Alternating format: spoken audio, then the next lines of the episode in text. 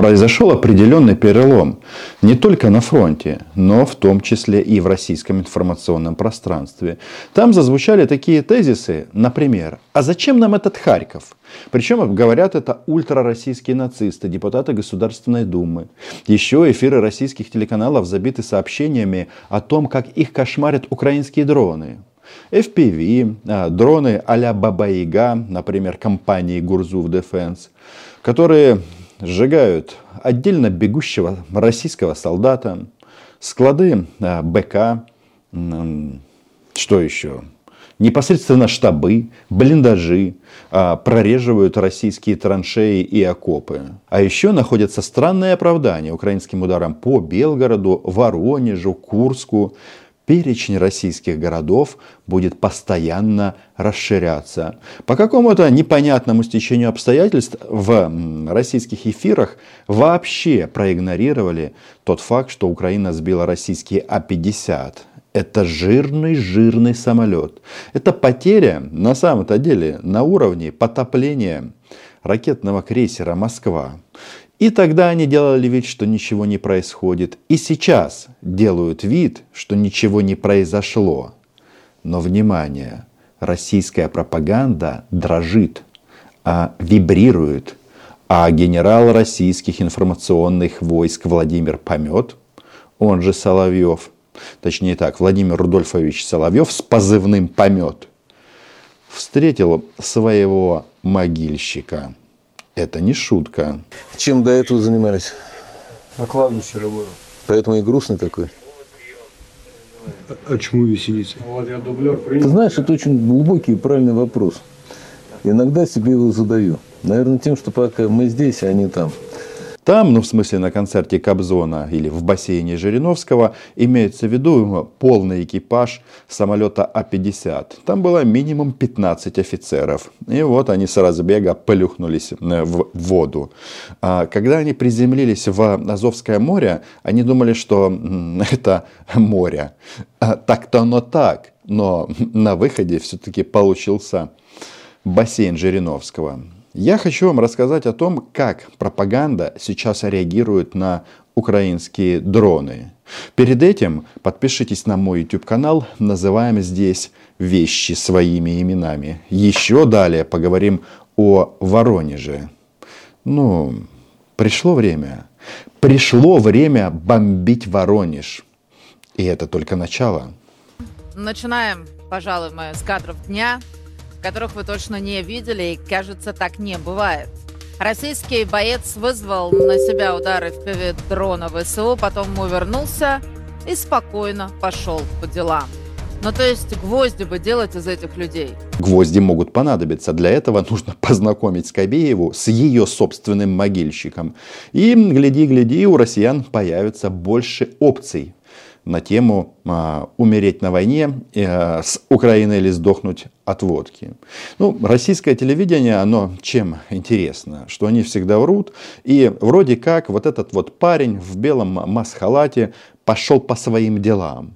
Но дела его закончились достаточно быстро.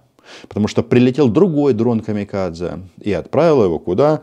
Правильно, на встречу, где уже находится в полном составе экипаж российского А-50. Большой был самолет. Он когда бахнулся об э, поверхность Азовского моря, бычки были удивлены и э, просанировали «Дякуемо». Значит, что происходит а, на поле боя в части использования Украиной дронов? Ну, значит, минируют они, в принципе, всю э, линию фронта, но у нас есть прекрасные уже обученные саперы, которые очень э, быстро вскрывают э, эти мины. Вот. Тут больше проблема сейчас э, с беспилотными летательными аппаратами. Еще полгода назад этот парень обещал взять Купинск. Теперь он может положить себе кое-что за щеку и ждать встречи с своим могильщиком. Мне кажется, есть люди, которые с удовольствием российским пропагандистам выкопают соответствующие стандартам ямки а, глубиной 2 метра. Мы смотрим, как работают а, украинские инженерные войска, как мы готовим наши позиции. Вот эти вот истории о том, что российские саперы снимают мины, это в пользу бедных. Что-то могут снять, А на некоторых минах лежат билеты на тот самый известный концерт, концерт Кобзона, и они туда отправляются. И единственное, что всегда надо понимать, что там всегда все-таки есть выбор. Ты или в бассейн к Жирику, или на концерт Кобзона. Возможно, они когда-то а, объединятся. Возвращаемся к дронам. Это печаль. Это реально печаль. Печаль для российской армии. Пивидронами, которые сейчас применяет ВСУ по всей территории Украины э, сейчас достаточно много, э, скажем так, подпольных э, ВСУшных самоделкиных, которые делают эти FPV-дроны. Ввиду того, что страны НАТО, Америка не поставляют сейчас на Украину снаряды, а вот, Украина компенсирует это FPV. Это реальная проблема, потому что э, они применяют очень часто их, и причем ловят э, вплоть до того, что просто э, по блиндажу там стрельнуть, чтобы держать в страхе. Что делает эта боевая двойка на российских пропагандистов? Они э, ложат успокоительную пилюлю, да, за щеку российскому гражданину и предлагают ему обязательно проголосовать за Владимира Путина. Вот таким вот знаком я э, показываю или беру в кавычки слово проголосовать. Значит, с боеприпасами у нас по-разному. И это неправда, что страны НАТО перестали их сюда поставлять. Вот просто мы должны это зафиксировать. А вот насчет дронов, это очень-очень интересно. Значит, э, у нас дроны эти действительно собираются частенько в гаражах. На некоторых производственных площадках я был, и что вам хочу сказать. Тренд такой, что гараж, он постоянно увеличивается. То есть был гараж такой, ну, метров 20 квадратных, Потом он стал на 100 квадратных метров. Теперь он стал 10 тысяч квадратных метров. И там постоянно, ну, практически круглосуточно идет работа. Так что самоделкины – это такое дело. Главное, чтобы оно несло смерть российским захватчикам. Притом тут нужно отметить, как говорится, для понимания. В производстве дронов тут тоже есть масса нюансов, когда тех же FPV-дронов очень и очень много разных фирм и разных производителей, это, это проблема для того, чтобы их использовать. Потому что они вроде как все оно похоже, но на практике есть нюансы в управлении, в обслуживании, в антенном наполнении и так далее. Ну, в общем, мы над этим всем работаем.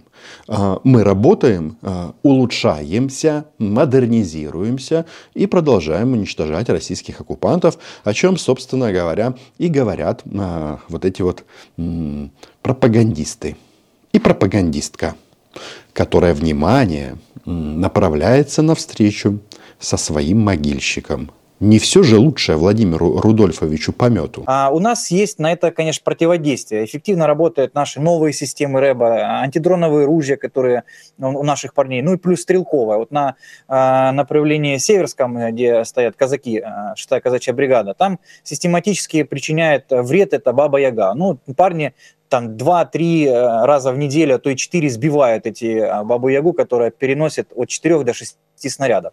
Поэтому проблема сейчас в основном это FPV-дроны которые применяет ВСУ. Действительно бывает, что сбивают наши большие дроны, которые они называют Баба-Ягой. Вопрос только в том, сколько российских солдат они заберут в ад перед этим.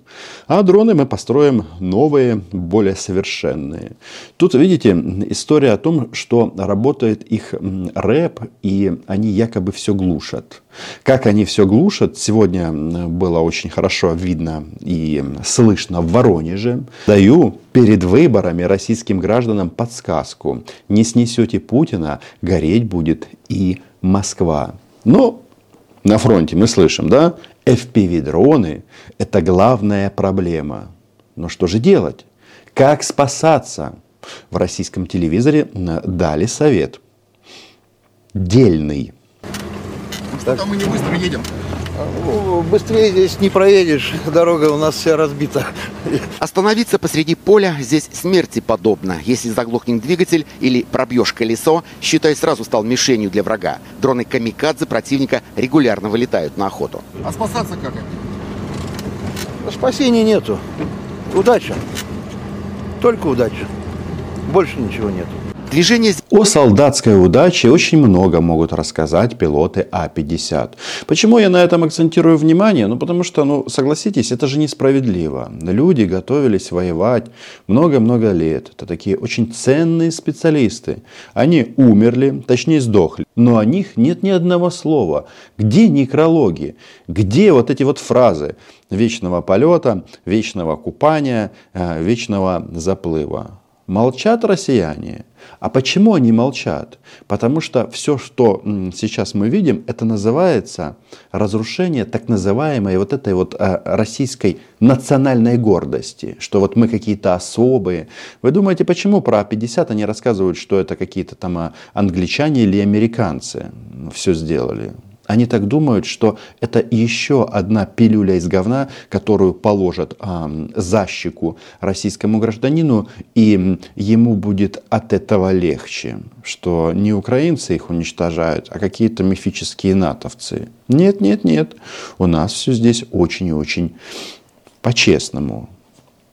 Пришел на украинскую землю, тебя, на тебя в полном объеме распространяется правило «уйди или умри».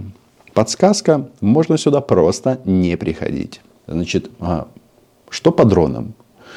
Ну, и Ольга Скобеева показывает прикольную историю, как российского солдата уничтожили со второго дрона. А дронов-то у нас много. Но повезло ему первый раз, а второй раз-то точно не повезет. И это знают они, это знаем мы. Одна из проблем – это применение противником FPV-дронов «Камикадзе». Рой. Со всех направлений, везде. Как мухи. Как мухи. Теперь внимание, загадка. Постоянным зрителям моего YouTube-канала будет интересно. И не только им. Значит, смотрите, еще раз. А если наши FPV-дроны – это рой мух. А на что садятся мухи? На говно. Другими словами, Владимир Рудольфович поймет, в прямом эфире заявил, что российская армия – это говно. Я с ним согласен.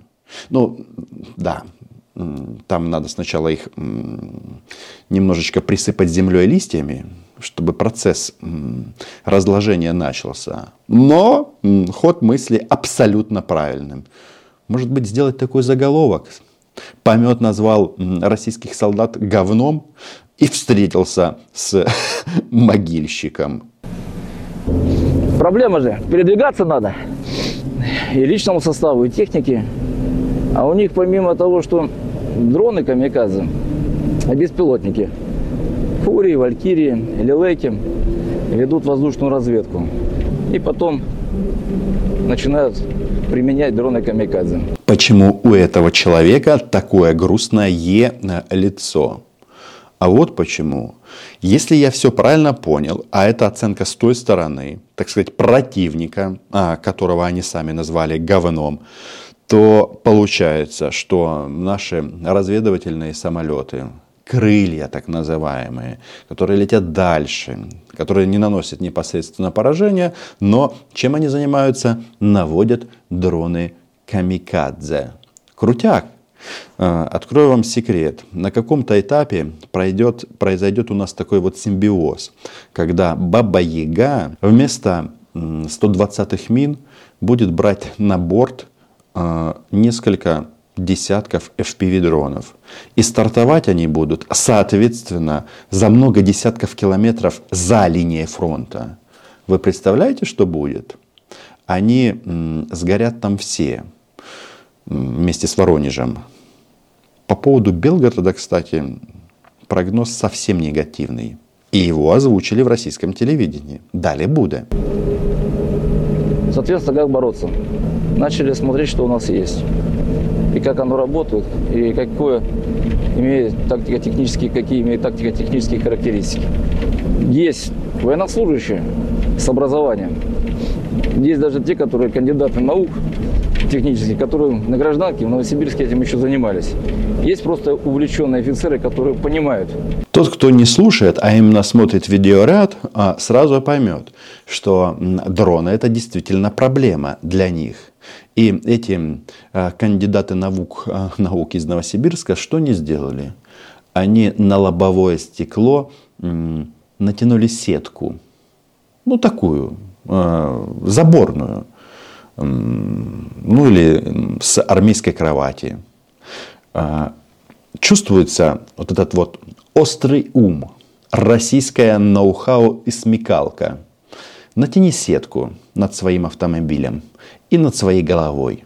Останешься жить, э, но это не точно. Э, в технике понимают. Это ребята из мобилизованных? У меня все добровольцы.